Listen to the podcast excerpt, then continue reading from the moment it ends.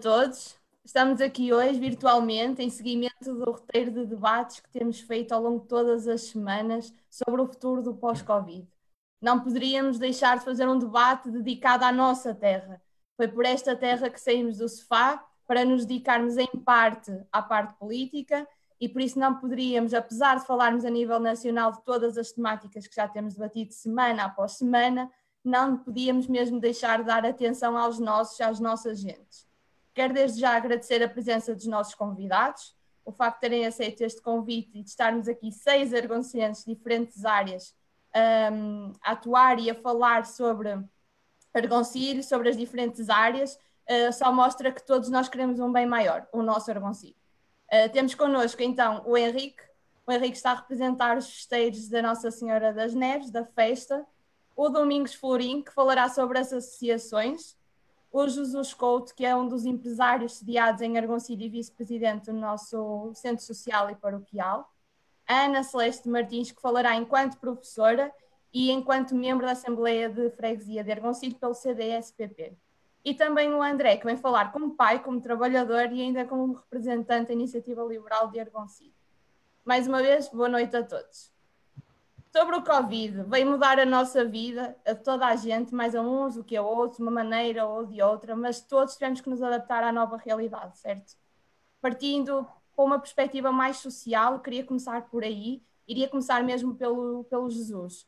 Estando tu por dentro, Jesus, da realidade social, na nossa realidade social em Argoncilho, uh, muito ligado ao centro social e paroquial, o nosso lar e centro de dia, quantas vezes foram feitos os testes de Covid aos nossos idosos? E no teu entender, que impactos, até mais do foro psicológico, presumo, houveram com toda esta situação de pandemia? Muito boa noite a todos mais uma vez. Pronto, falando um, um pouco sobre o nosso centro social e aquela primeira pergunta que me fizeste dos testes, eh, nós fizemos um teste a todos os idosos e a todos os funcionários que trabalham no lar. Esse teste foi para logo depois de termos tomado as medidas necessárias, para não haver visitas, não haver ninguém que pudesse trazer o vírus à, à nossa instituição, eh, fizemos esse teste para despistar qualquer tipo de, pronto, de surto que, puder, que pudesse aparecer.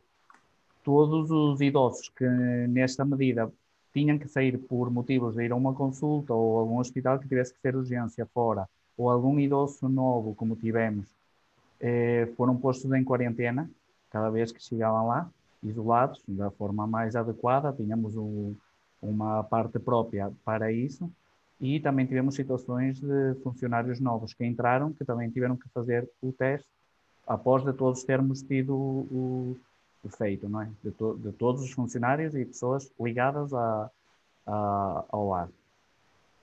Um, na parte social foi um, muito complicado, que nós trabalhamos com faixas etárias, desde o, dos pequeninos até os, o centro social, não é só o lar de idosos, não é?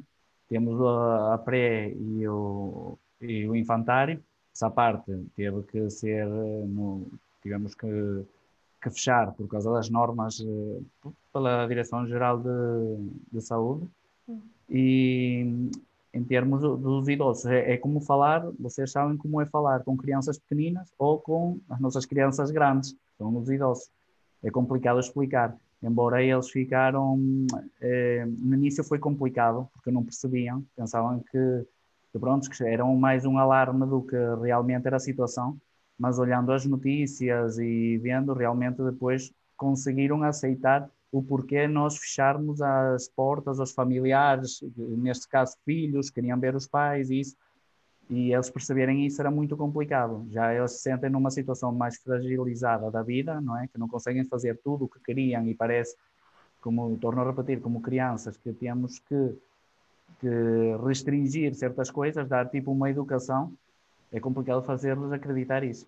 Mas pronto, à medida que foi passando o tempo, vendo um panorama não só de Portugal, sino mundial, chegaram a a entender um bocado essas nossas iniciativas. Uh, tiveram ajuda, não é? Dos nossos funcionários, porque não quisemos colocar ninguém da parte de fora, embora já está tá aberta uma psicóloga para falar um bocado com eles de, neste período pós, não é? Dentro da, de, das maneiras que se podem, se podem colocar os idosos a falar. E pronto, é essa situação que estamos a viver agora. E, e, e eh, falaste bem das crianças e da parte da, da creche. Como é que foi o regresso às escolas no 18 de maio, no 1 de junho, da pré-escolar e da creche? Um, houve muita aderência, a, muita adesão ao início da, do, da escola, à abertura da escola. Sei que as famílias acabaram por ser um bocadinho obrigadas a levar as crianças, não é? Porque fruto do trabalho, mas sentiam-se seguras ao fazê-lo. Eu sei que também, obviamente, devem ter tomado todas as normas necessárias, mas as famílias sentiam-se seguras ao fazê-lo? Exatamente. Nós no início de maio tivemos, no início de maio não, 18 de maio, meio de maio, começámos, só entraram oito crianças, porque os pais trabalham na mesma, tiveram que trabalhar durante a pandemia e pronto, mal conseguimos abrir. Eh, tivemos uma adesão de 8. No dia em julho, tivemos logo 20, que é mais. Não, 20, minto, 40 e tal mais crianças. Ah, ou seja, no total, estamos a falar de 60% da a no, nossa lotação que que retorma, retornaram porque são obrigados, não, não é obrigados, mas aquele medo da, de, de, de, filhos ficar com, com os avós ou isso, claro. conseguir. Sim, é porque a partir de 1 de junho claro. houve o corte uh, aos apoios. É? Exatamente, é? eles tiveram que, que, que, ir para a sua vida laboral e, e recorreram a nós. Com os cuidados todos, ficaram, tivemos pais muito, muito contentes por todos os cuidados que tivemos. Além, adotámos todos o, as, as recomendações da Direção-Geral de Saúde e pronto, como podem, como eles verificaram aquela situação de, de mal chega, não podem, os pais não podem passar daquela entrada do átrio sem logo mudar o, o calçado, o calçado que só utilizam lá, se tiverem vir para fora, mudam novamente. A, higiene, a parte de higiene foi reforçada mais do, do que o habitual, não é? É isso? mas têm-se sentido seguros e pronto, contentes com a, com a situação atual. Bom. Uh, agora, se calhar, até posso acrescentar esta questão mais social, a parte mais da educação, e dirigindo-me agora à, à Ana Celeste, enquanto professora, Ana Celeste professora, e na tua perspectiva, tendo em conta a telescola e o teletrabalho, o confinamento em geral, uh, quem é que sofreu mais a nível social com esta pandemia? Uh, Andreia, de uma maneira geral, eu acho que todos sofreram, desde, desde as crianças até os mais idosos. Uh, mas eu julgo que uh, os idosos sofreram imenso, porque muitos deles tiveram que regressar às suas casas. como disse o Jesus, o centro do dia não funcionava. estava encerrado, os idosos tiveram que, que, regressar às suas casas, muitos deles sozinhos, sem apoio, sem apoio familiar. as crianças também, sem dúvida. As crianças não tiveram festas de finalistas, as crianças, mesmo as que estão agora na escola, tem sido para mim um desastre este regresso à escola. Um, vou falar como mãe também, e não ainda esta semana fui buscar as notas do, do meu filho à escola, à, à pré, e tinha cinco crianças na escola, eh, naquelas escolas são cerca de 70 crianças, estavam só apenas cinco, e dessas cinco estava um em cada mesa a lanchar. Isso não é escola, isso não é o conceito de escola, não é o conceito de socializar, de conviver uns com os outros, de brincar, isso não é, para mim não é escola, aquilo parecia uma prisão. Portanto, as crianças também sofreram bastante com este período controverso. Eu acho que até seria melhor porque o ano letivo terminou passado 25 dias de ter, de ter aberto a pré. Portanto, por estes 25 dias, acho que devia ser feito um bocadinho mais de esforços para as crianças não serem não submetidas a este tipo de, de escola, que aquilo, como eu referi, não é uma escola. Um, e também julgo que quem tem sofrido bastante, e falo como mãe, são as mães, porque eu acredito que em 75% das famílias, quem ficou com o apoio e quem ficou com as crianças em casa foi maioritariamente as mães. Os pais continuaram a trabalhar, a fazer uma vida quase normal, e as mães eh, tiveram que ficar em casa uh, com as crianças. Eu acho que foi mais as mães do que os pais.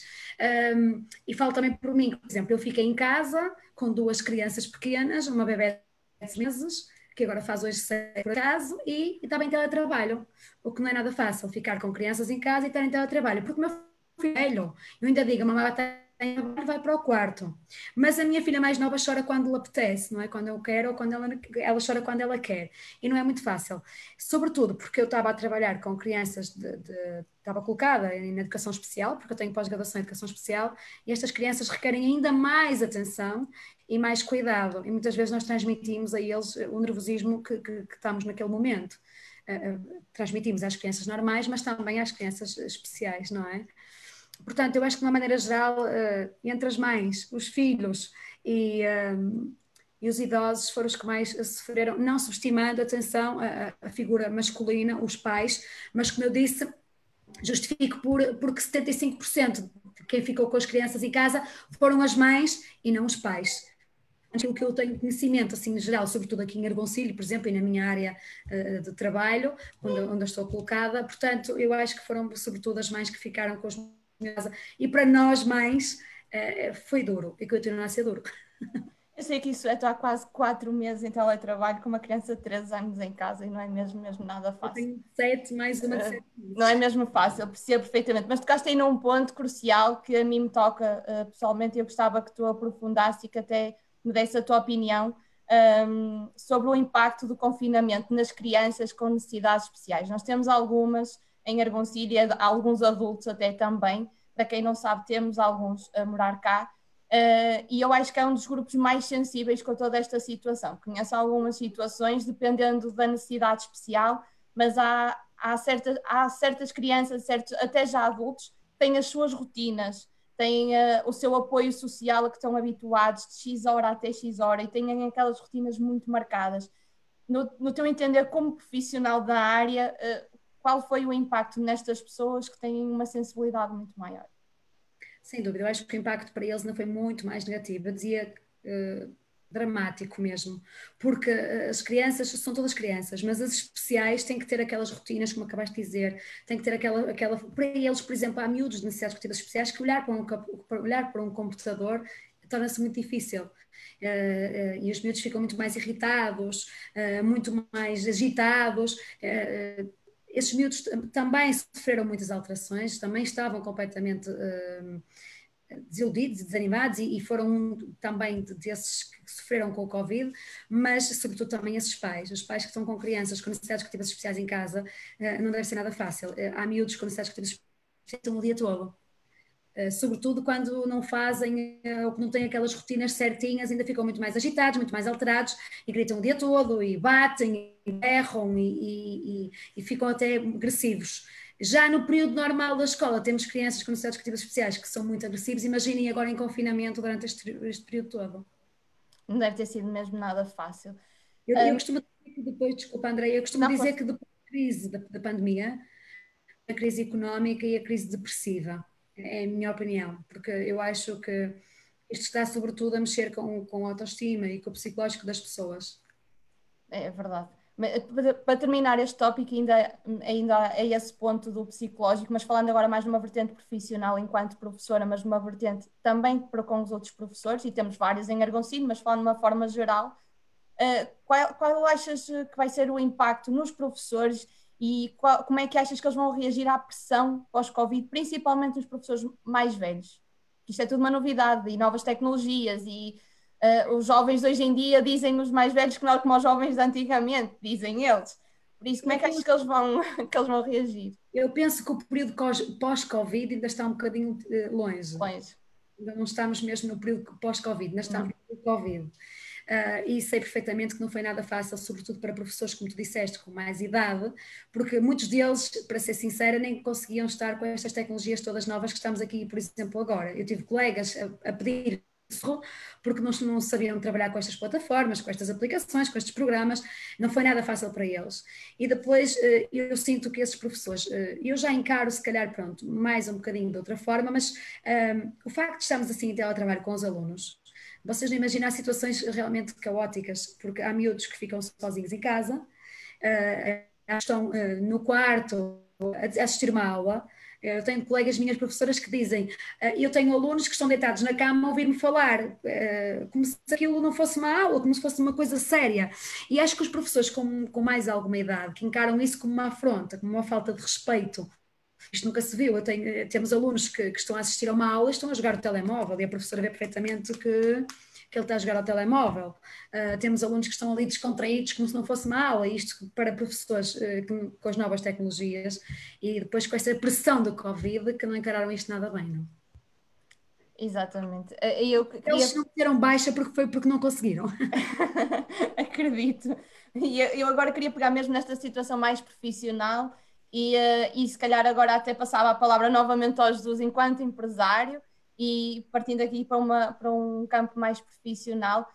Um, sabemos que a pandemia afeta praticamente todas as áreas de negócio, sendo tudo cá e queríamos perceber também como é que te afetou a, a, ti, o teu negócio e no teu ramo, apesar de haver um número reduzido de pessoas afetadas diretamente enquanto funcionários, mas quais foram os impactos que houveram para vocês?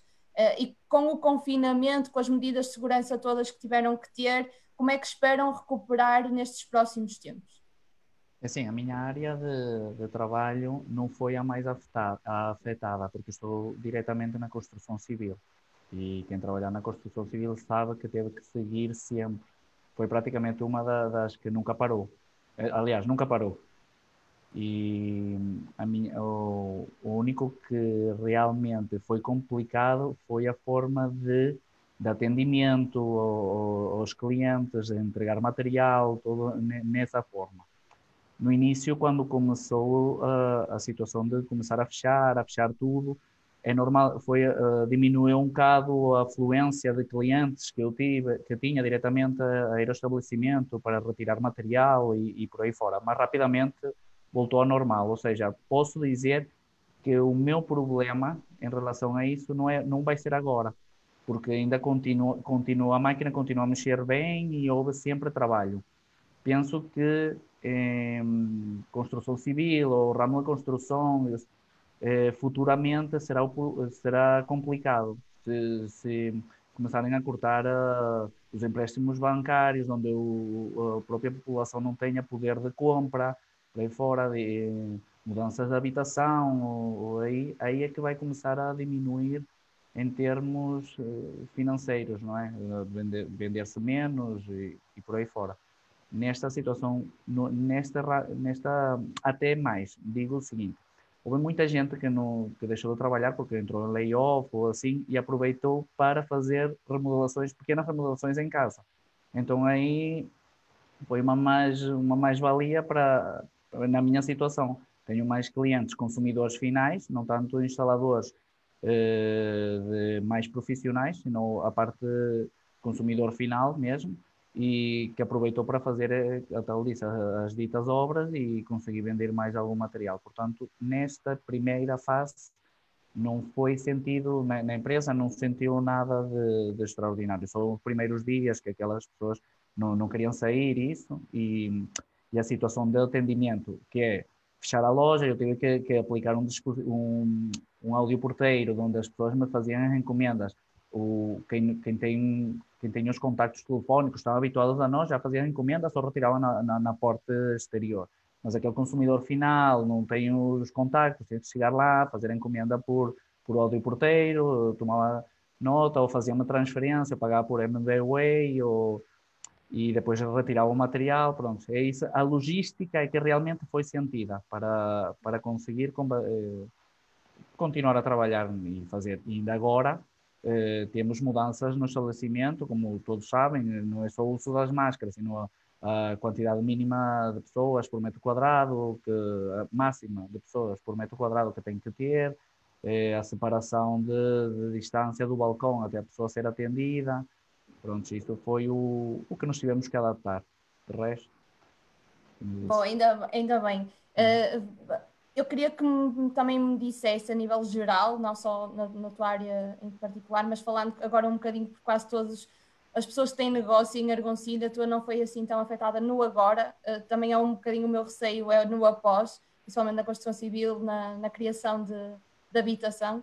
Uh, mas de uma forma geral, então os argoncilhenses sentes que têm alguma, não digo obrigação, mas também está nas nossas mãos ajudar os, um, os proprietários e as pessoas com negócio em Argoncilho também a reerguerem os seus negócios locais, não é? eu sempre fui apologista do comércio local, não é? Ajudarmos mutuamente. Uh, tive a minha, uh, embora o meu negócio foi sediado aqui, eu não, ou seja, nunca pensei, já mudei de instalações, por acaso na mesma rua, de um lado para o outro, um, mas nunca foi a minha ideia sair de Argoncilho. Penso que qualquer pessoa que, que consiga organizar uma empresa uh, que, que, tente pelo sucesso, isso não importa no sítio que estiver. Ou seja, eu posso, não é por dizer que eu esteja mais perto da Estrada Nacional, mais perto da, uh, do centro da, de uma cidade, vou conseguir ter um volume de negócios maior que estando aqui. Portanto, eu penso que toda a gente tem que se, quando luta por, por, uh, por ter uma empresa, tem que se lembrar do meio em que, em, em que está inserido. Eu sou de Argoncilho eu vou ajudar, eu, como falo na minha área, falo numa área de, por exemplo, supermercados ou pequenas mercearias, por exemplo, e, e não só, eu falo em, em ramos também dentro da construção, por exemplo, picheleiro, porque eu vou contratar um picheleiro no, numa outra área, sabendo que temos não sei quantos em, em, aqui em Argoncilho que, que, que, me pode ajudar, picheleiro, eletricista, tudo que esteja ligado ao ramo da construção e não só ao ramo da construção, como disse, supermercados, lojas, vendas de, de roupa, nossa farmácia, os nossos restaurantes, que temos alguns em Argoncilho. É isso. Obrigada, Jesus. É. Pegaste no, no, ponto que eu queria, não temos aqui um picheleiro, mas temos aqui um canalizador, então, pegando agora na outra parte e na outra vertente, que é as pessoas, os consumidores e os trabalhadores por conta de outrem, e também pai, como é óbvio talvez o André aqui a pessoa que mais uh, que representa a maior parte dos argoncilhenses, não é? São precisamente os trabalhadores e os pais em geral. Um, a construção civil, como tu falaste bem, Jesus, foi precisamente uma das áreas que nunca parou, sempre continuou, e o André, sendo trabalhador da construção civil, era mesmo aí que eu queria, que eu queria chegar, uh, porque ele não parou, continuaste a trabalhar, André, pelo que eu, pelo que eu já entendi, Uh, sei que as empresas tiveram alguns cuidados seguindo algumas normas da Direção-Geral de Saúde. Uh, então, a minha primeira pergunta para ti tem a ver com os cuidados que a tua empresa teve, não é? Para vocês poderem trabalhar, condições de trabalho e se vocês, enquanto funcionários, estiveram sempre em primeiro lugar em termos de risco e segurança. Boa noite, Andréia. Boa noite a todos. Em relação à minha empresa e aos cuidados que tivemos, ah, antes de mais, eu posso dizer que tenho um patrão 5 estrelas nesse aspecto, porque quando toda a gente começou a parar de outras áreas, como o Jesus falou e bem, a construção civil ficou esquecida para toda a gente. Por isso, tivemos que trabalhar e ponto final. Mas em relação a isso, eu tenho que agradecer ao meu patrão, porque ele, ele propôs, se nós quiséssemos parar, que poderíamos parar, que nos opunha. Mas nós dissemos, desde que haja condições de segurança para todos e cumprirmos as regras, eu acho que não, não, há, não vai haver problemas. Então, aí nesse aspecto, ele deu-nos máscaras, deu-nos viseiras, deu-nos gel. E depois, em relação às obras onde a gente anda, é, é manter o distanciamento. Sinceramente, é, é, ver se há muita gente, alguém tem que sair. Porque é impossível trabalhar 20 ou 30 pessoas num, eh, num, num prédio onde é tudo ter zeros basicamente vai andar cinco pessoas em cada, em cada apartamento. Temos que manter a distância. E devido à minha área, como eu sou canalizador, pronto, ok, nós dizíamos, nós, nós somos os primeiros a entrar, não vai andar aqui mais ninguém connosco, porque senão vai-nos andar a atrapalhar a todos. E assim, pronto, que, é, protegemos uns aos outros. E, mas sentiste que tu estando numa obra com outras áreas da construção civil, essas pessoas e essas empresas, de uma forma geral, eles próprios também tinham esse cuidado de se autoprotegerem a eles e depois também, no fundo, aos outros, não é? Sim, houve empresas que, que também se protegeram como nós, mas, como nós sabemos, há muita, a construção civil eh, não há muitos jovens.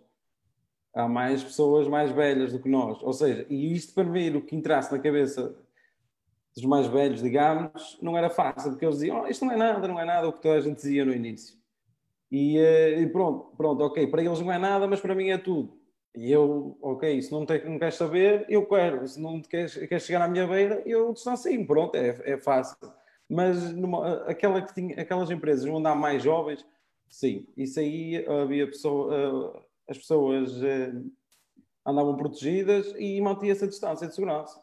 Tinham essa preocupação, não é? Uh, tu próprio querias distância porque estamos aqui a falar de, das famílias, das mães que ficaram em teletrabalho e também há pais que ficaram em teletrabalho, como é óbvio, mas uh, não, ainda não pensamos naquelas pessoas que todos os dias saíram para trabalhar.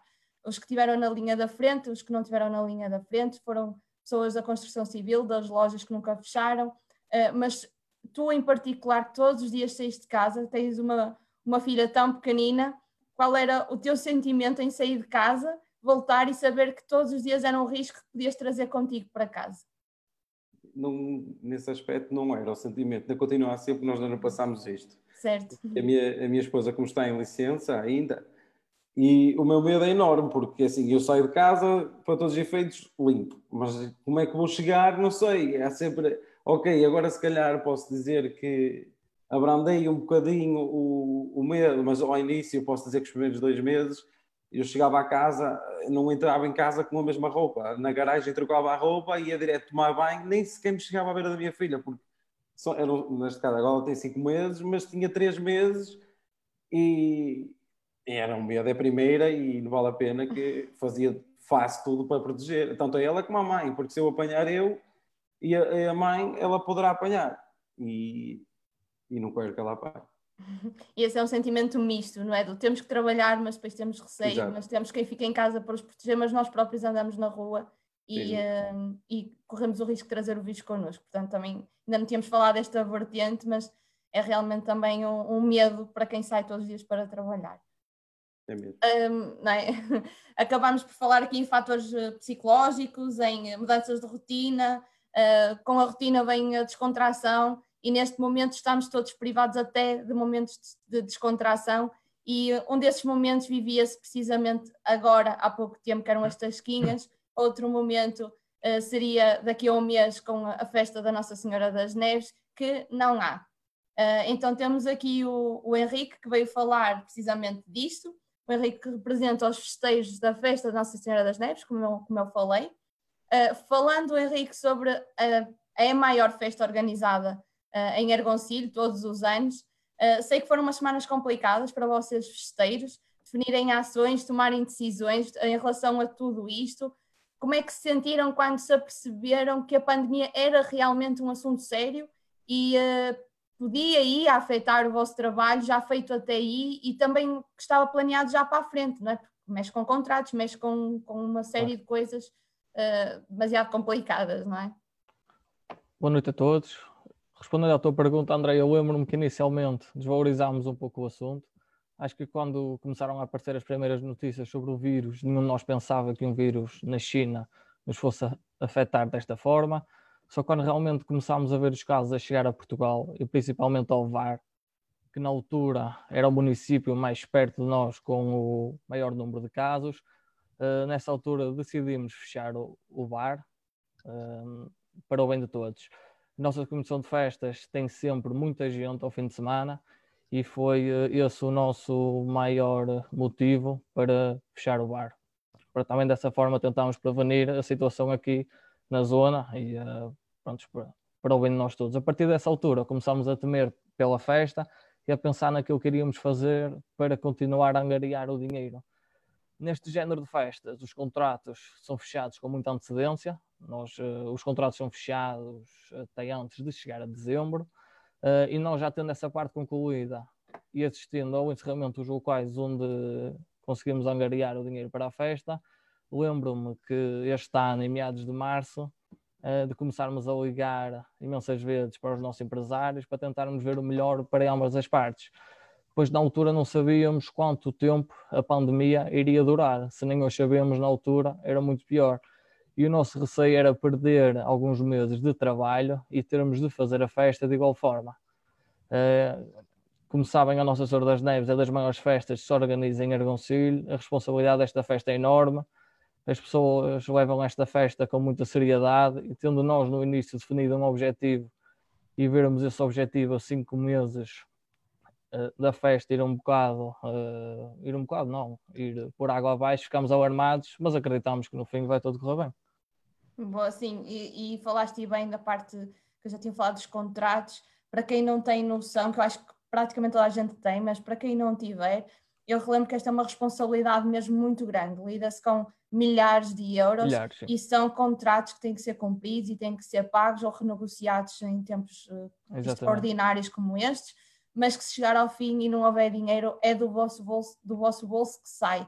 É uma responsabilidade mesmo muito grande, por isso acredito que o vosso stress tenha sido mesmo muito grande. Qual é que é o vosso plano, Henrique, para desenvolver a festa para o próximo ano e quais são os riscos e os desafios que vocês contam enfrentar com esta situação? Sabendo que isto hoje é uma coisa, amanhã pode ser outra, mas o que é que vocês contam? Assim, com? Andréia, neste momento irá uma pergunta um pouco difícil de responder, porque nesta altura ainda não existe uma cura, uh, existem mudanças semanais. Nós esperamos manter a tradição e uh, angariar dinheiro usando os meios habituais. Nós temos as nossas listas semanais e para isso frequentamos os cafés, restaurantes aqui da zona.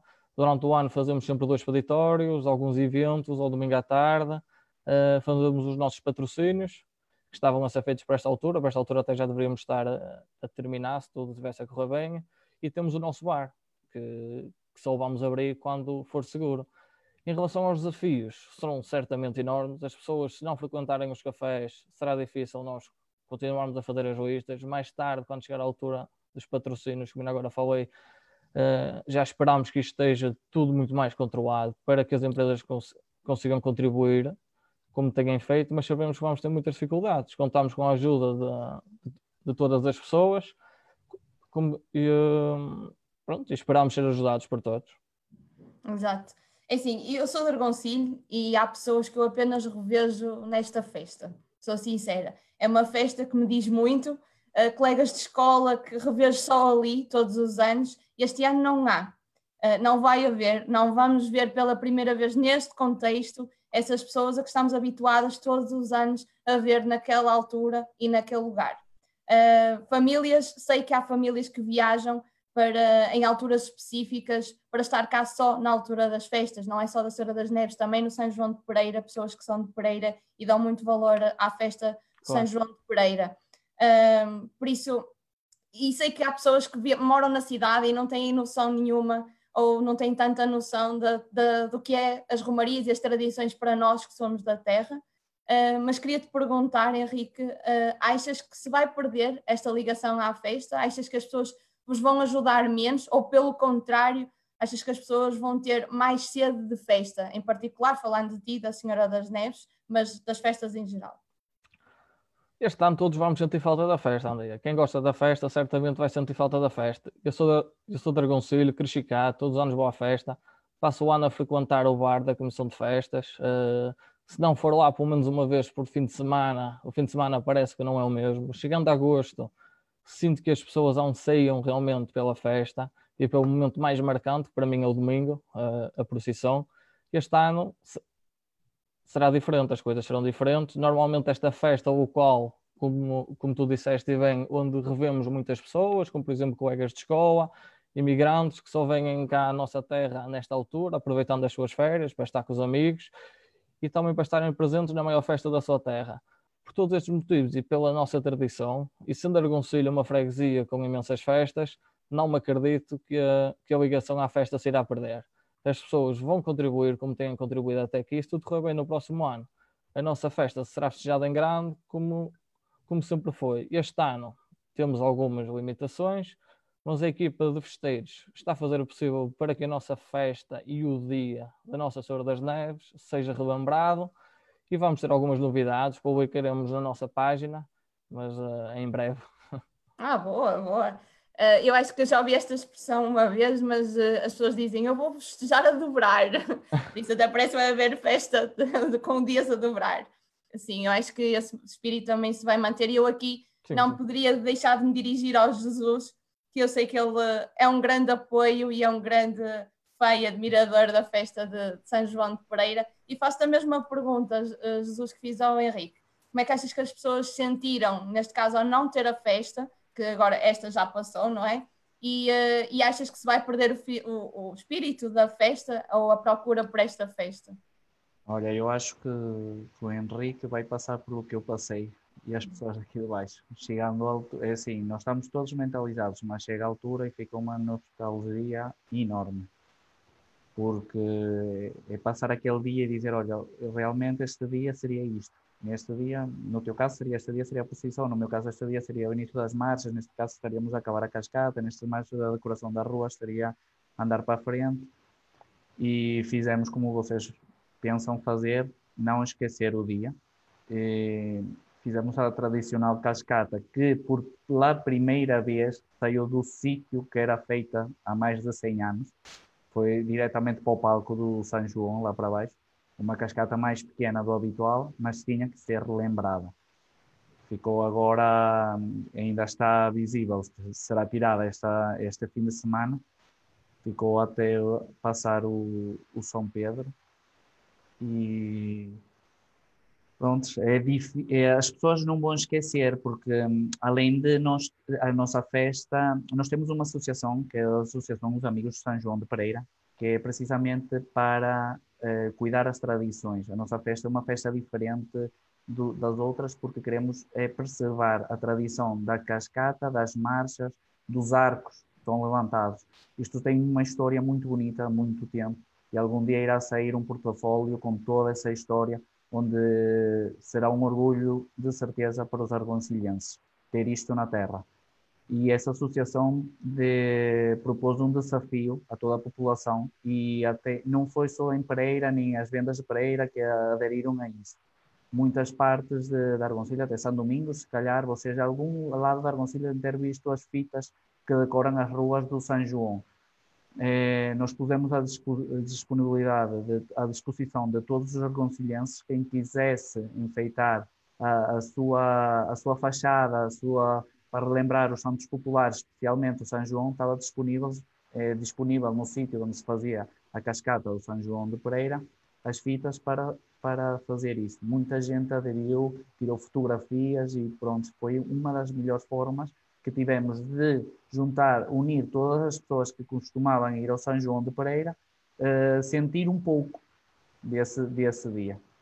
E, portanto, penso. Espetacular. Sim, e estão todos à espera para o ano de ser a dobrar. Já a dobrar.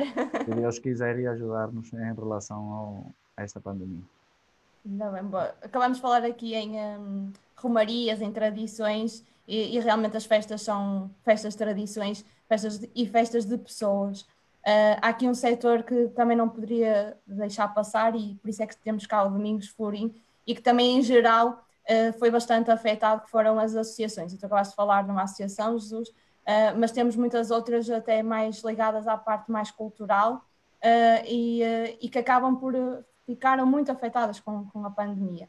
E temos o, o Domingos Florim connosco para percebermos esta realidade falando das associações, amigos, de uma forma geral, as tasquinhas, as danças do, ou, neste caso não são as associações, mas aquilo que as associações criam, uh, são exemplos de atividades, as tasquinhas, as danças do mundo, o Argoncilho Cup, os saraus de final de ano, uh, são tudo atividades que este ano ficaram suspensas por causa do impacto do Covid. Que impactos foram estes e o que é que o Covid tem representado para as associações? Eu acho que uma iniciativa é transversal ao restante aquilo que estávamos a discutir, que estávamos aqui a falar relativamente ao meio empresarial, às escolas, a, a quem trabalha na construção civil, às comissões de festas. Uh, nós não nos podemos esquecer que Argoncilha é, sem dúvida, talvez uma das vilas ou das localidades do Conselho de Santa Maria da Feira que mais associações tem. Só por aí já marcamos a diferença. Uh, depois também temos que ver que esta questão do confinamento, relativamente àquilo que é o, as pessoas uh, ficarem confinadas, uh, não estarem a trabalhar, uh, cria um stress brutal em toda a população. o meio associativo, numa situação normal, é o escape de todas aquelas pessoas que participam nas associações, seja a dançar, a cantar, ou, enfim, até participar numa atividade qualquer de jogo desportivo, ou até simplesmente ir tomar um café ou um bar de uma associação qualquer. Sem dúvida nenhuma que o meio associativo neste âmbito daquilo que estamos a conversar agora, eh, sofreu bastante. E sofreu bastante porquê? Porque depois temos, temos que ver que eh, as famílias, além dos adultos, pegam também nas suas crianças para levá-las ao, ao, a uma associação qualquer para ter aulas de balé, coral, uh, enfim, uh, para participarem numa outra atividade qualquer de desporto. Isso não está a acontecer agora. Não está a acontecer porque as pessoas ficaram em casa, as associações passam a ter um problema acrescido, porque também têm os seus encargos, encargos esses que, se não há movimento na associação, continuam a ser encargos, eu não digo com o mesmo valor, embora se tenham diminuído, obviamente, mas uh, um impacto brutal a nível financeiro na, numa associação. Uh, por exemplo, o Jesus e o Henrique, uh, mais o Jesus até, porque uma festa, ainda por cima São João, que tem uma associação criada, tem sempre mais facilidade de conseguir driblar esta questão, porque tem a, a população que, e muito bem aquilo que eles fizeram este ano com, com as fitas, de continuar a criar a, a, tradição e fazer com que as pessoas não esqueçam. Mas, eh, apesar de tudo, as pessoas vão participando dentro da sua disponibilidade, ou porque fazem manifestações em casa, ou porque vão para a casa de familiares e se juntam e tentam recriar um bocadinho daquilo que é o espírito de São João. O Henrique tem um problema que já é mais complicado, porque vive essencialmente do peditório e as pessoas estando, estando agora confinadas eh, não estão tão receptivas a dar um, um donativo para, para a festa. Depois também o bar, que é um, uma, uma fonte de rendimento, ao estar fechado, também não conseguem angriar aquele valor que deveriam ter para, enfim, atingirem os objetivos que pretendem, que é a contratação de artistas e todas as outras atividades que têm a ver com, com a festa. Portanto, o meio associativo também sofreu bastante com, com esta questão da, da, da pandemia. Relativamente às atividades que estávamos a falar, vamos começar, por exemplo, pelas tasquinhas. Um, é uma pena porque, para já, é um local onde as pessoas se juntavam, todos os argoncilhenses, uma grande parte deles se juntavam ali durante quatro ou cinco dias para poderem conviver e, e, enfim, também poderem apreciar um bocadinho daquilo que vai sendo feito em Argoncilho pelo meio associativo. Uh, aqui uma, uma bicada um bocadinho ao de leve à junta de freguesia, que com a anulação ou com o facto de não estarmos a, a realizar as tasquinhas, se calhar uh, um bocadinho daquele valor que era utilizado para toda a logística das tasquinhas deveria ser também canalizado para ajudar o meio associativo. Eu, sinceramente, eu não sei se isso está a ser feito ou não. Se não está, acho que a Junta de Freguesia devia pensar também num bocadinho de contribuir para que o meio associativo, de alguma forma, possa passar por esta crise eh, não tão aguda como está a ser. Eh, há associações eh, que têm atividades normais, por exemplo, a Casa da Gaia, o Grupo Musical, o Rancho Regional. Eu vou falar, por exemplo, no Rancho Regional, que tem o Festival Infantil de Folclore, tem o Festival do Castelo, e são atividades que servem, acima de tudo, para mostrarem aquilo que vão fazendo ao longo do ano, aquilo que vão ensaiando, e depois há a questão do, do, do evento principal, onde podem mostrar as suas culturas e, e o, o, trabalho do seu do, do seu, dos seus ensaios anuais, uh, semanais e mensais. Uh, isso não está a acontecer, é uma frustração, uh, mas também depois temos que pegar numa outra questão que tem a ver com o facto de por outro lado, nós não estarmos agora a gastar dinheiro, porque não há como gastar, também não temos como ganhar, mas dá-nos a possibilidade, apesar de tudo, nós não podemos pensar nesta questão só pelo lado negativo, de repensarmos aquilo que estamos a fazer, se efetivamente estamos a fazer bem, se podemos alterar alguma coisa ou não, se podemos fazer melhor. O Henrique há um bocadinho falava relativamente à, à contratação de artistas e à, uh, aos contratos que já tem. Eu, eu estava-me a lembrar, uh, se calhar no próximo ano, em 2021, se for permitido, já tivermos todos, todos passado por esta questão uh, sem ninguém se ter prejudicado, sem ninguém ter ficado doente e, e que já exista uma vacina, se calhar em 2021 a Festa da Senhora das Neves terá outro brilho.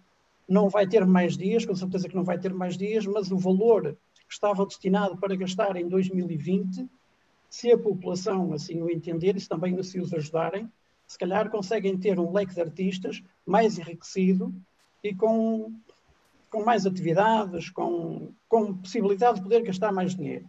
Eu não sei se isso vai concretizar ou não, mas faço votos para que isso aconteça. O meio terá que pensar numa forma muito idêntica, isto é, Muitas vezes nós falamos que se não há subsídios, as associações coitadinhas vão desaparecer ou podem fechar as portas.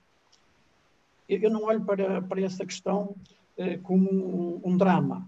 Eu, quando dizia aquela parte da junta de freguesia poder apoiar o meio associativo, eu olho mais para aquelas associações que não têm atividades regulares que devem ser apoiadas. E contra mim falo, enquanto também membro da Casa da Gaia, se calhar justifica mais apoiar uma associação pequena, que não tem as capacidades de uma Casa da Gaia, ou de um grupo musical, ou de um rancho regional, mas os outros também têm essa necessidade e esses devem ser mais apoio. Aqui acho que deve haver uma diferenciação em relação ao apoio. Apoiar os mais pequenos, de forma a que eles continuem a ter alguma atividade, de forma a que eles possam depois encarar o futuro de uma outra forma. Relativamente às atividades, por exemplo, da Casa da Gaia, um, um dos eventos que é mais falado e mais conhecido, o Danças do Mundo. A Casa da Gaia, o que, o que está a pensar fazer e o que tem de fazer é, é não baixar os braços eu posso dizer aqui, não é novidade para ninguém, que não vai existir o Danças do Mundo este ano, mas nós estamos a programar uma iniciativa que vai ser apresentada, em princípio, no dia 26 de julho, no Centro de Argoncilho, com as devidas precauções, de forma a que tudo seja acautelado, mas nós não podemos, pura e simplesmente, fechar os braços e fazer de conta que o ano 2020 não existiu. Isso aí é um, é um péssimo, eu poderia dizer que é um péssimo trabalho, não é o caso, mas isso seria de mandar a toalha facilmente ao chão. E acho que tanto a Casa da Gaia como todas as outras associações devem, dentro da medida possível, reinventar um bocadinho aquilo que é a cultura, seja ela tradicional, ou seja ela em, termos de espetáculo, ou ar livre, ou, ou fechado num auditório. Eh, mas isto é uma, uma, uma, palavra de esperança para que todos nós olhemos para este problema que estamos a atravessar agora e que se pense já naquilo que vamos fazer no futuro de forma a rapidamente esquecermos esta tragédia que estamos a atravessar agora. Claro.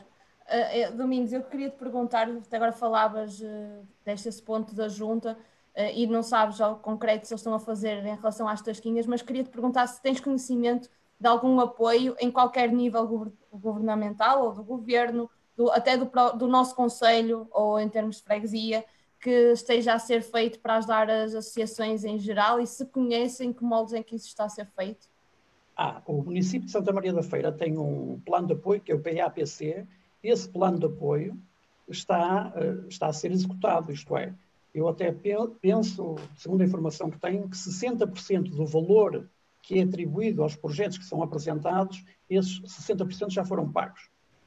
Partindo de um princípio que depois as associações que não, não têm condições de executar uh, as atividades que têm programadas para 2020 têm um, uma extensão de tempo de 12 meses, onde podem vir a fazer a execução do projeto. Eh, relativamente a, por exemplo, a artistas individuais que trabalhem em recibo verde e que não façam parte de nenhuma organização, também existe um apoio que vai até 50 mil euros, em que essas pessoas também se podem candidatar e, pelo conhecimento que têm, salvo erro, foram apresentados até hoje quatro ou cinco projetos nesse sentido. Portanto, as associações têm eh, possibilidades de conseguirem arranjar apoio através do município, eh, desde que apresentem um projeto que seja reconhecido como uma mais-valia eh, para, para o Conselho e para, para a Associação, sem dúvida. Mas isso existe. Boa. Uh, e para finalizar, Domingos, uh, e falavas uh, há bocado sobre as questões das famílias e das associações serem um escape falando, não, não querendo que te repitas sobre, uh, sobre o impacto que o confinamento teve nestas, nestas famílias, mas no fundo as associações eram um escape para essas famílias e, e, e são ainda um escape para essas famílias. O impacto que achas que isto teve nessas famílias, o facto de não poderem uh, uh, irem à associação, eu, eu própria, eu mesmo orgulhosamente já fiz parte da Casa da Gaia durante muitos anos e acho que é uma boa razão para ter orgulho, porque a Casa da Gaia é uma excelente associação. É, não só a Casa da Gaia, como todas as outras. e é sim, senhora. Eu durante muitos anos fiz parte da Casa da Gaia, fiz parte do coro, dancei no folclore muitos anos e uh, fiz balé, o meu percurso de balé começou lá. E uh, eu sei quantas pessoas têm carinho uh, umas pelas outras, pelas próprias associações, e sei que todo o confinamento também veio prejudicar em muito a vida das pessoas, porque não é só um escape, mas é é uma parte da vida delas. Eu não diria que é só um escape, mas é uma parte da vida destas pessoas. E no, naquilo que tu vivencias e naquilo que tu notas, qual, qual achas que é o impacto disto nesses, uh, nos sócios e qual é que é a importância destes sócios agora também no regresso e na recuperação das associações e no levantamento através das atividades e das associações? Isso é muito difícil de responder, porque eh, é sempre muito, é a minha opinião que pode não ser comum aos meus colegas que estão, que estão também. Mas é a tua opinião, eu estou a pedir a é tua a opinião. opinião. Mas é sem dúvida, sem dúvida nenhuma que é o fator de termos no final do dia, no final de um dia de trabalho, a possibilidade de irmos para um local onde estão os nossos amigos e podermos conviver com eles uma hora duas horas, só aí já libertarmos aquele stress que existe normalmente num dia de trabalho. Isso é fundamental. Por isso é que uh, é saudável. Uh, e eu costumo dizer que todas aquelas pessoas que fazem parte de uma associação, seja, seja ela grande ou pequena, não é isso que está em causa, têm uma mente mais aberta, têm uma forma de pensar diferenciada. Porque a, a, vivência que eles têm não é só o seu dia a dia de casa, não, não é só o seu dia a dia do trabalho. Eles chegam a, a uma associação qualquer, ou à associação que lhes diz respeito, eu não vou falar em nomes que é para não prejudicar aqui ninguém, eh, e tem uma convivência com pessoas que têm os mais diversos trabalhos, cada um com o seu problema, mas que todos eles partilham, eh, todos eles conversam, ajudam-se uns aos outros. E nesta fase, ehm, por acaso aqui em Argoncilho, felizmente, ainda não ouvimos falar muito nisso, mas há, no, Grande Porto eh, já se fala muito nisso, que, que as pessoas têm, têm a tendência para o, o isolamento, eh, porque, e, infelizmente, é isto que está a acontecer. Nós, nós pensarmos que uma família que regularmente se encontra ou para fazer o almoço, para fazer uma refeição ao almoço ou ao jantar, agora durante 60 dias ou 90 dias, de manhã à noite, estão sempre a conviver no mesmo sítio, mesmo sendo uma família e por muito bem que se dê, há sempre problemas. E não há o tal escape para ir ao meio associativo para conversar com um amigo, com a amiga, para fazer uma brincadeira, mandar uma piada, esse escape não existe. Infelizmente isso não está a acontecer. E o que eu quero acreditar é que logo que esta situação menos agradável que estamos todos a viver começa a passar, a nossa vida irá com certeza voltar à normalidade, as associações continuam a fazer o seu trabalho regular, as pessoas começam a andar mais alegres no seu dia a dia, sem dúvida nenhuma que isso vai acontecer, e e, acima de tudo, ganhamos todos com isso, ganha a economia local, ganham uh, as farmácias, começam a vender mais, mais medicamentos, mas é para a boa disposição, porque agora isto tem sido uma desgraça, infelizmente. Uh, ganham os supermercados, ganham os cafés, por exemplo, nós não estávamos a falar, mas eu imagino a, a vida que será destes empresários que têm bares e têm cafés e pastelarias agora, devem estar a passar por um período muito difícil porque não podem ter as casas abertas normalmente, os restaurantes com a dificuldade que estão a ter relativamente à, à, à forma como têm a disposição das mesas, ao número de lugares que pode ter no restaurante, tudo isto aqui teve um impacto brutal e o meio associativo, quer a gente queira, quer não, também irá sofrer com isso, porque aquelas empresas que de alguma forma poderiam ajudar eh, com um donativo, eh, poderiam ajudar até de uma outra forma logisticamente, com certeza quando isto passar irão ter mais dificuldade. Mas, acima de tudo, o mais importante no meio disto tudo é que, como o Jesus, penso foi Jesus que falou nesse, nesse tema, logo na primeira intervenção que teve, é que as pessoas sejam solidárias. É que, apesar da, fase menos boa que estamos a passar, que exista este lado solidário e que daqui para a frente, tendo consciência daquilo que estamos a atravessar, se consiga dar um passo em frente, a pensar no futuro. Tudo bem que temos que olhar para o presente, mas vamos já começar a pensar no futuro e como é que vamos depois andar aí, como é que vamos continuar a voltar aos cafés, como é que vamos voltar aos ensaios nas associações, como é que vamos voltar a fazer grandes eventos culturais em Argoncilho. Nós precisamos, acima de tudo, e a maior prova que podemos ter é que estas tasquinhas, quando são realizadas, e vou falar nas tasquinhas porque é uma, uma atividade que não é organizada por nenhuma associação, é pela junta, e assim não estou a dar brilho a nenhuma associação. Quando as tasquinhas aparecem, nós vemos as multidões que aparecem naquele centro, naquele espaço. Isso significa que há alegria. E que todos nós queremos é que isso volte a acontecer. Se não for este ano, em 2021, com certeza cá estamos todos para que isso possa acontecer e possamos festejar todos. Obrigada, Domingos.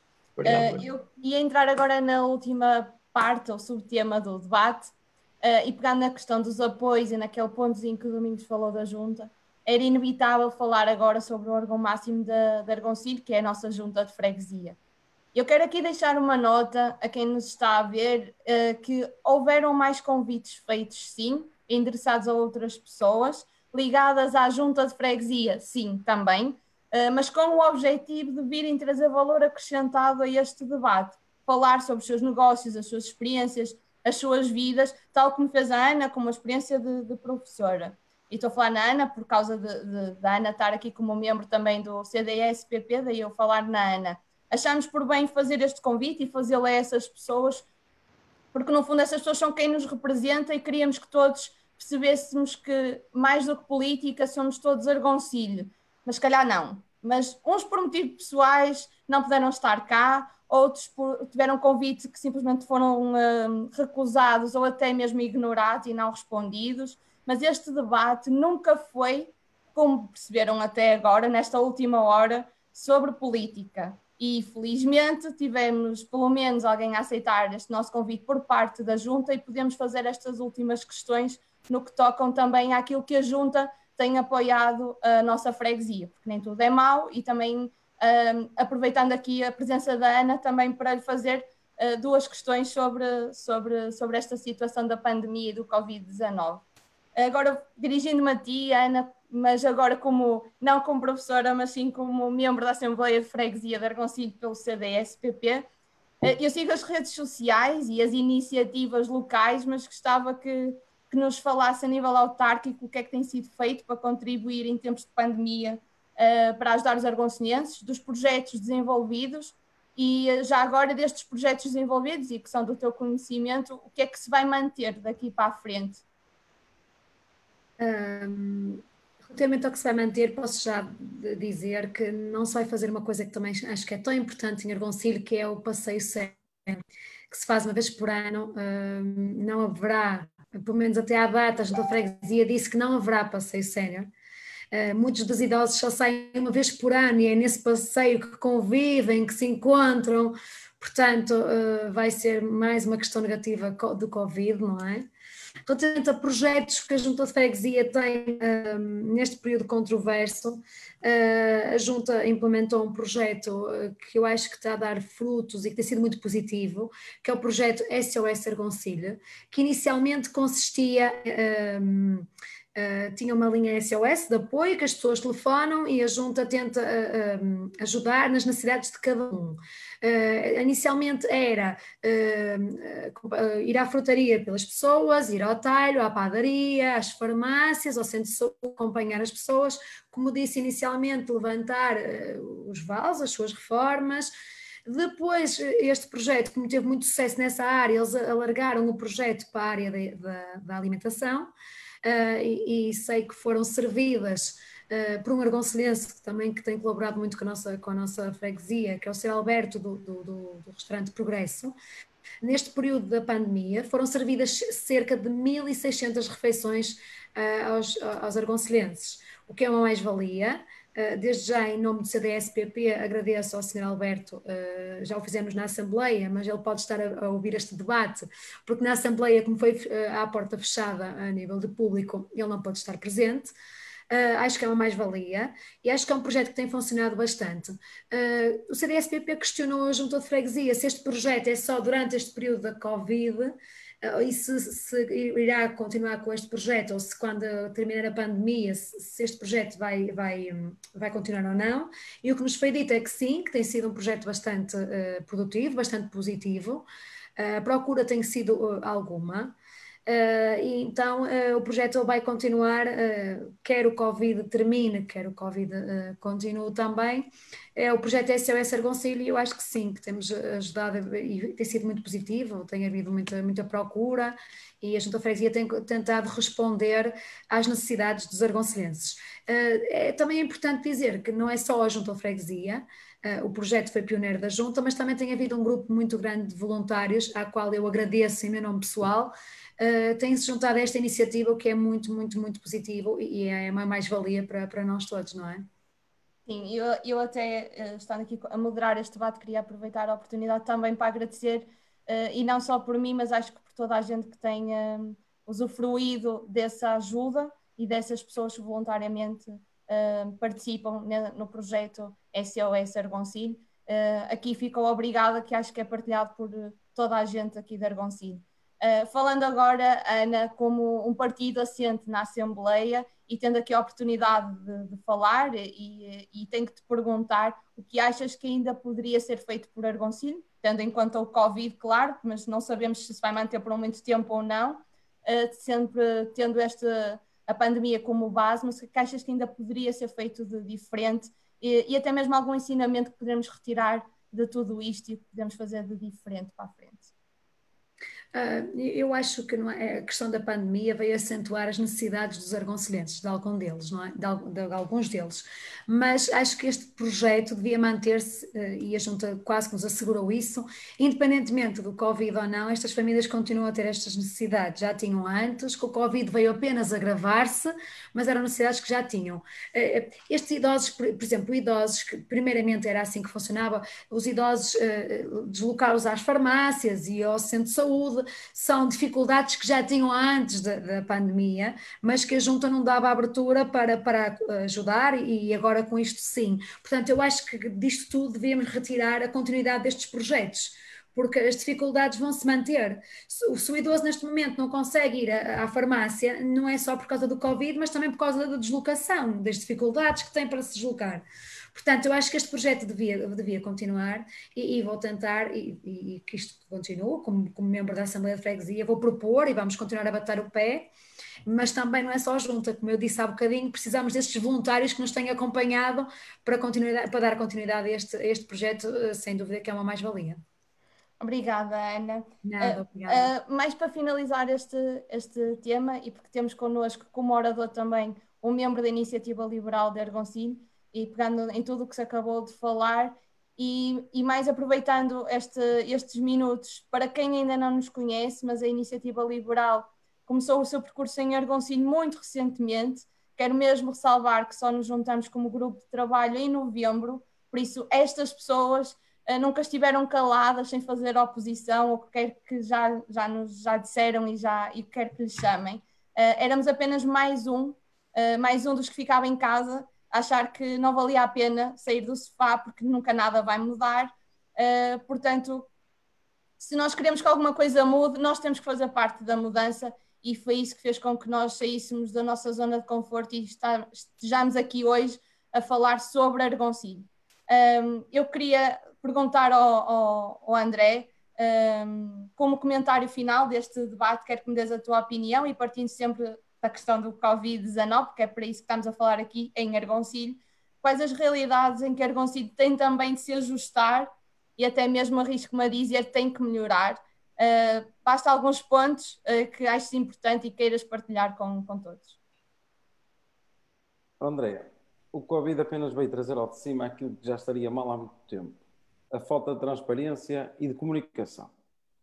E dou dois exemplos que nós fizemos Quer dizer, não é nós fizemos, nós continuamos a fazer e propusemos. E vou-te dar dois pontos.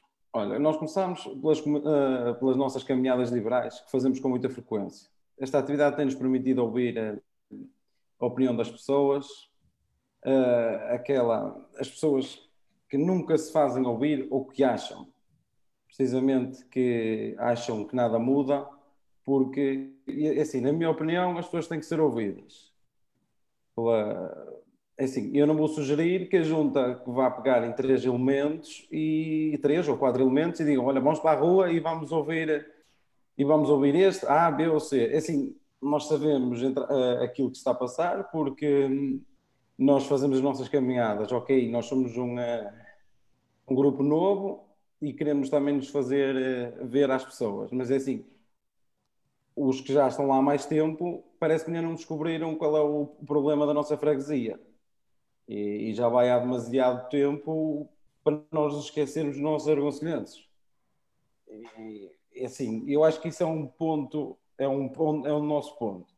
E assim, e, é, e vou enumerar aquela nossa, a nossa última proposta que parece que não foi ouvida, ou, ou ninguém quis ouvir, ou ignorada. Alguém está com medo, não sei. É assim, nós, nós propusemos, principalmente, por exemplo, que as assembleias freguesia que fossem transmitidas em direto. É assim, eu não vou dizer que a Ana também propôs, eu sei que a Ana também propôs, o CDS. Levei, sim, André, levei mesmo essa proposta para, para a Assembleia, Assembleia. Freguesia uh, e, como, como eu disse inicialmente, vamos ter uma Assembleia na próxima, no próximo dia 8 uh, eh, e uh, não, não tenho ainda resposta porque eu acho que Uh, o, número, o número de participantes nas últimas assembleias é muito reduzido.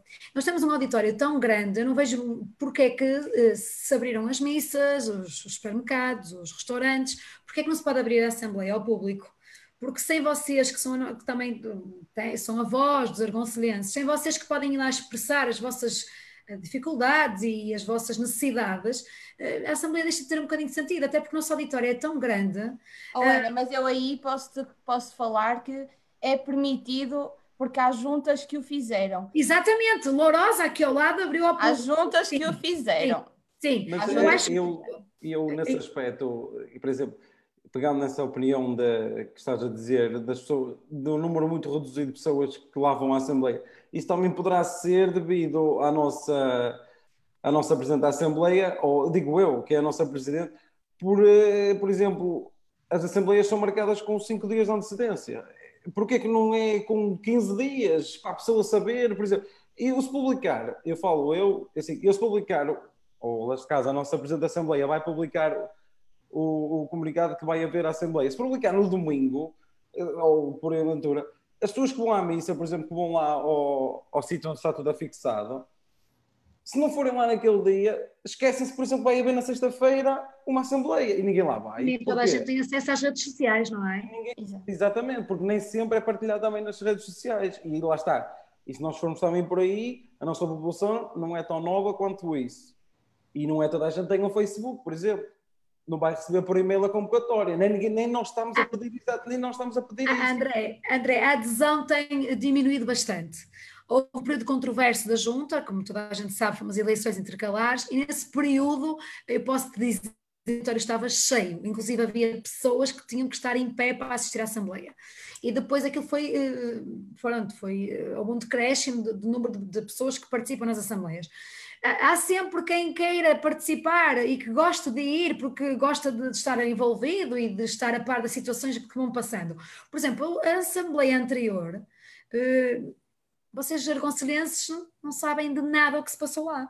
Exatamente. Desculpem, mas é a realidade. Eh, entretanto, vai ser um comunicado do CDS sobre isso, mas vocês não sabem de nada o que se passou na última Assembleia. Por Tudo é bem. Até, eh, desculpa, André, deixa-me só dizer isto. Até ao dia 30 de junho, segundo me disse a Presidente da Mesa, uh, disse-me que tinha ordens da Direção-Geral de Saúde que até ao dia 30 de junho não se podia abrir a porta a ninguém.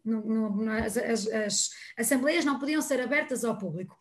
Pelo que eu sei, uh, foram abertas em algumas, em algumas localidades aqui, do, em algumas freguesias, uh, portanto, a lei não está igual para todos. Agora, questionei a Presidente da Assembleia porque a próxima Assembleia, dia 8, não pode ser aberta ao público, o que é que nos remete para não, se há algum documento oficial uh, para que não seja aberto ao público, ainda não obtive resposta, mas uh, vou aguardar. A interpretação da lei é que é diferente. Andréia, fazia todo sentido, porque, como eu disse, o número é tão reduzido a participar nas assembleias, bastava colocar o distanciamento e o uso obrigatório de máscara, que já estávamos todos em. Uh, em, em precaução, estávamos todos devidamente. Eu acho que a interpretação da lei é que é diferente de, de, freguesia para freguesia, sinceramente. Acho que não é lei, é a interpretação da lei. E nós eh, tivemos vários, vários exemplos, o Carlos São Jorge foi um exemplo, que acabaram até de escrever eh, na, na nossa conversa, mas a, a, nós, inclusive, uh, respondemos a um comentário a dizer que tínhamos feito uma fake news e demos precisamente um exemplo em como isto é possível e foi possível abrir portas com a devida segurança, com inscrição prévia e era possível. Não constante isto, também acho que as pessoas, e sou muito sincera, eu falo por mim, como mãe, como trabalhadora que me levanto muito cedo e chego a casa tarde, eu não vou para uma assembleia ou uma quarta ou quinta-feira uh, até às tantas da noite, porque não dá, tenho um miúdo para deitar, tenho a minha vida normal para fazer, e como eu, muita gente. Então, a, a, a solução de ser um, online, eu acho que até fazia com que os argoncenses pudessem ser muito mais Sobretudo, sobretudo Andreia, desculpa interromper, sobretudo a, a, camada mais jovem, porque uh, eu que frequento as assembleias, não é? Verifico que o público uh, que assiste às assembleias são público mais uh, 50 para baixo, percebes? eu não vejo grandes jovens a participar nas assembleias e de certeza que se fossem, isso é uma proposta do CDS que levei à assembleia, Uh, de certeza que se fosse transmitido em direto, você, nós, assim, da nossa idade, iriam estar muito mais uh, atentos ao que se passa na freguesia e estariam muito mais envolvidos. Embora o Executivo respondeu-me que, sim senhora, concorda com a proposta do CDS-PP durante o período de Covid, mas pós-Covid não concorda que seja transmitido em direto, porque isso ia fazer com que as pessoas cada vez menos frequentassem a Assembleia. O que eu não concordo, porque quem frequenta a Assembleia não tem redes sociais. São pessoas Exatamente. com já alguma idade, a qual respeito, mas não têm redes sociais e não iriam estar no sofá a ver a Assembleia em direto. Portanto, não era isso que ia fazer com que a Assembleia tivesse cada vez menos eh, pessoas a participarem. Não. Eu acho que iam ter muito mais pessoas envolvidas e muito mais questões e muito mais, ia ser muito mais eh, produtivo uh, uh, o direto em casa, sem dúvida. Eu, Ana, eu há bocado ia te interromper em relação às assembleias, à última Assembleia, por exemplo, que ninguém vai saber o que lá se passou. E isso tem tudo a ver logo com o primeiro ponto que eu falei, porque eu não sei, mas parece é assim. É isso, eu acho isso que é, isso é que é a falta de transparência. Eu não estou a dizer que alguém na nossa junta nos está a esconder alguma coisa, mas porquê? E, e nesse aspecto, porquê é que têm medo? Ou, digo eu que tenho medo, é assim, eu não estou a criticar, mas é assim, eu sei que em Argoncelho já se passou em assembleias anteriores, que pode, eu sei que pode acontecer, as pessoas vão lá e podem dar a sua opinião e há gente que até se pode exaltar. Eu não estou a dizer que nós queremos que a Assembleia esteja aberta ao público para nós irmos para lá, por exemplo, fazer barulho. Não, nós queremos saber o que é que, o que, é que se está a passar, por exemplo, na Assembleia. Nós vamos para lá porque, é assim, eu, eu, eu neste aspecto vou falar na minha opinião, não é na opinião da, da Iela Argonceiro. É assim, eu levo a crer que parece que há, há um certo medo que ele faça alguma coisa em Argoncilho, ou que comece a fazer alguma coisa em Argoncilho. Parece que é ser calado à nascença. É aquilo que eu, eu, eu sinto. É assim, isso é não, prova André, André, André, desculpa. André, não, não podes ir por aí, porque a porta não estava fechada só a Ilha Argoncilho, estava fechada a todos os argoncilhenses. Exato, mas sim, mas Pronto. eu falei porque parece que é ele quer ser calada, porque nós fizemos uma carta aberta e até hoje não houve nada. Eu, assim, então, eu, eu estava a pleia. perfeitamente que não há ninguém aqui da, da junta que se possa defender. Eu sei, mas estou, eu, estou a falar contigo nesse aspecto. Espero, e sinceramente espero, nem que seja a nossa apresentação Assembleia, que nos responda a nós uh, alguma coisa em relação à nossa carta. Ou basta dizer, ao menos se nos disserem, foi lida, nós ficamos, ou, se, ou seja, e não é nós. Eu falo, foi, eu desculpa, André, se foi, desculpa, se foi lida em Assembleia, não. Eu não tenho, não tenho que esconder, porque isso vai estar em ata. A carta foi dada do Presidente da Junta à, à senhora, à senhora Presidente da Mesa uh, e pronto, e não foi lida, não, não foi lida, só se comentou que chegou um comunicado. O senhor Presidente da Junta disse que, que não fazia sentido ler-se o comunicado ou a carta aberta que vocês mandaram, porque até à data não tinha recebido na Junta de Freguesia nenhuma credencial uh, que identificasse que o partido existe em Argoncilho e que o, o fulano ou a pessoa X é representante desse partido, portanto é como se não existisse e não, não, não se foi lida a carta, não foi tida em consideração. Não há que esconder isto, porque isto vai estar em ata. Eu vou, eu vou agora fazer agora aqui um, um ponto, porque, e, e, quase como uma conclusão desta discussão, porque hum, efetivamente, uh, eu, e é o que eu, é a percepção que eu tenho, Ana, e corrijo-me se eu estiver errado, ou se não é a tua percepção também, não terá a Assembleia cada vez menos pessoas a assistir, e, uh, este é um dos motivos. Nós, uh, a Ilha Argoncilho são 10 membros, são 10 argoncilhenses. Podia ir uma carta escrita por cada um deles, era indiferente. Uh, isto significa que, independentemente de ser uma cor partidária ou 10 argoncilhenses, foram ignorados uh, numa, numa Assembleia de Freguesia. Isto só, só mostra que há pessoas que efetivamente não estão aqui uh, para saber de Argoncilho, estão aqui para poleiros políticos. E isto é muito grave, a meu ver, para o desenvolvimento de Argoncilho. E isto é a minha questão a seguir. É, não achas que a diminuição do número de pessoas na Assembleia, principalmente jovens, não tem mesmo a ver com esta questão das pessoas sentirem que nada vai mudar, vai se manter sempre tudo igual, para que é que eu me vou interessar se à partida já nem sequer somos ouvidos? Este é só um exemplo, mas pode haver muitos outros. um, nem sequer somos ouvidos, nada muda, para que é que vou sair do sofá, vou à Assembleia, para depois uh, ignorarem simplesmente as pessoas e os jovens, propriamente dito. Sim, acredito que isso seja uma percepção que passe, e, e, e, eu, se estou deste lado agora, já estive do lado que estás a dizer, do lado jovem, em que não vale a pena, porque nada, sou uma voz mouca, entre aspas, não é? Uh, sim, eu acredito que sim, até porque eu costumo ouvir muitas vezes os políticos são todos iguais e nada vai mudar. Eu ouço isso muitas vezes. Uh, uh, e estou cá neste projeto uh, por Argoncil, dei a cara pelo CDSPP, continuo a dar, mas estou cá para tentar mudar esse slogan de que os políticos são todos iguais. Não é um trabalho fácil, Andreia. Nós digo sabemos, já, em pouco tempo já sabemos. Já que não é um trabalho fácil, é um trabalho duro, psicolo... olha, é pior que o Covid. Como estamos a falar de Covid, posso dizer que, que, que o percurso político e o meu caminho político é pior do que o Covid é uma pandemia de uma maneira que abrange vida pessoal, vida profissional, mexe com tudo e mais alguma coisa. Mas há que realmente haver esta força para que a gente tente mudar, uh, mais que não seja mudar, colaborar na mudança. Isso. Porque mudar a 100% não é fácil. Estamos a falar de pessoas diferentes, de partidos diferentes, de, de ideias diferentes, mas o nosso objetivo não é eh, mudar, mas participar na mudança. E acho que isso é importante. Uh, e, e dou-vos os parabéns a vocês, que, que, são um grupo de 10, mas de certeza que vão crescer. Uh, e é nesse espírito que de, devem continuar, unidos e, e, e, para tentar que as pessoas uh, uh, mudem essa ideia de que os políticos são todos iguais, lutem para isso.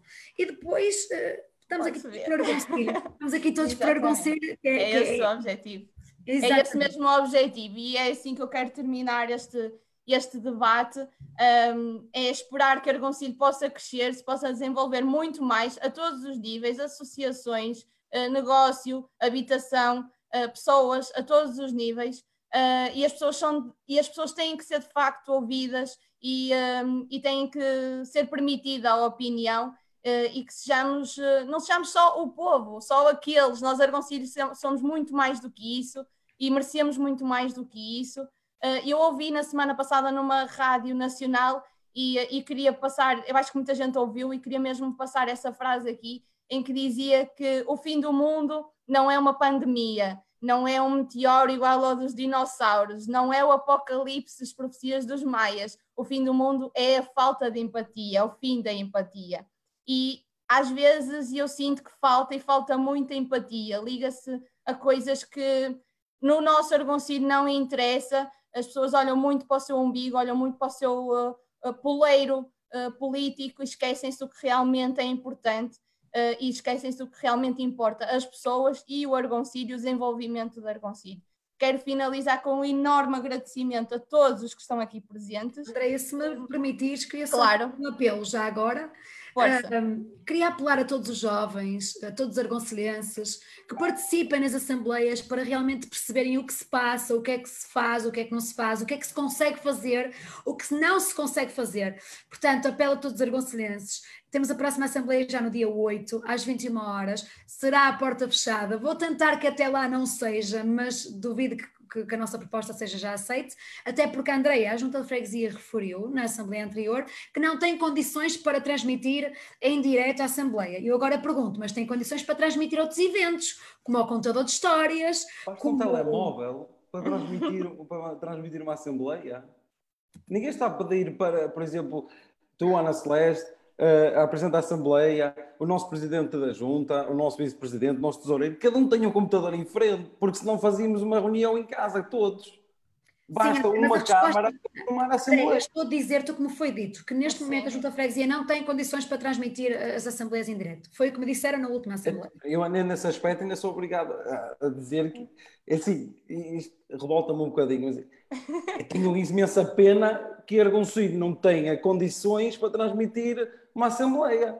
Olha, só, eu assim, só ainda, sou, ainda, sou, ainda, sou, ainda sou, é assim, eu não consigo, eu tenho que dizer, porque há uma coisa muito importante. Se conseguimos é assim, eu digo, agora eu digo mesmo, se o nosso Presidente da Junta quiser ouvir, eu digo, se conseguimos eh, partilhar no Facebook uma coisa que é bom em Argoncilho, que é o contador de histórias, no Facebook, como é que não conseguimos partilhar uma Assembleia de Freguesia?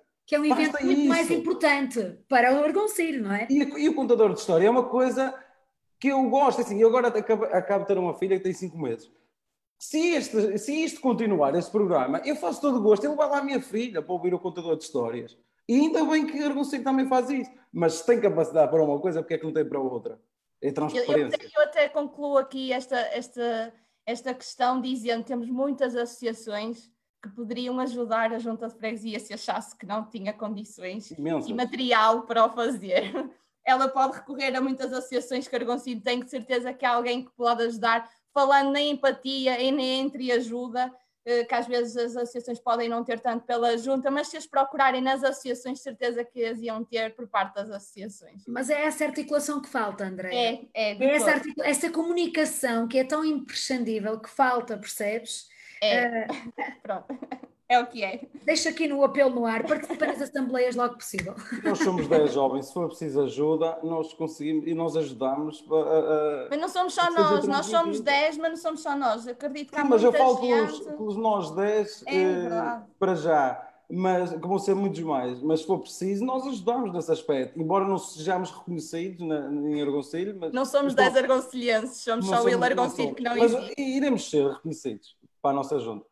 Por isso, finalizando e dizendo o que eu estava a dizer, quero mesmo agradecer, um enorme agradecimento aos que estão aqui presentes, ao Henrique, ao Jesus, ao Domingos, à Ana Celeste e ao André, eh, por, eh, por estarem connosco neste debate. Acho que foi um debate super interessante para toda a gente. Acho que eh, é importante fazer-se isto e estamos em tempos de pandemia e isto foi possível fazer, porque virtualmente é tudo possível fazer. Um, por isso, quero desejar um ótimo fim de semana a todos.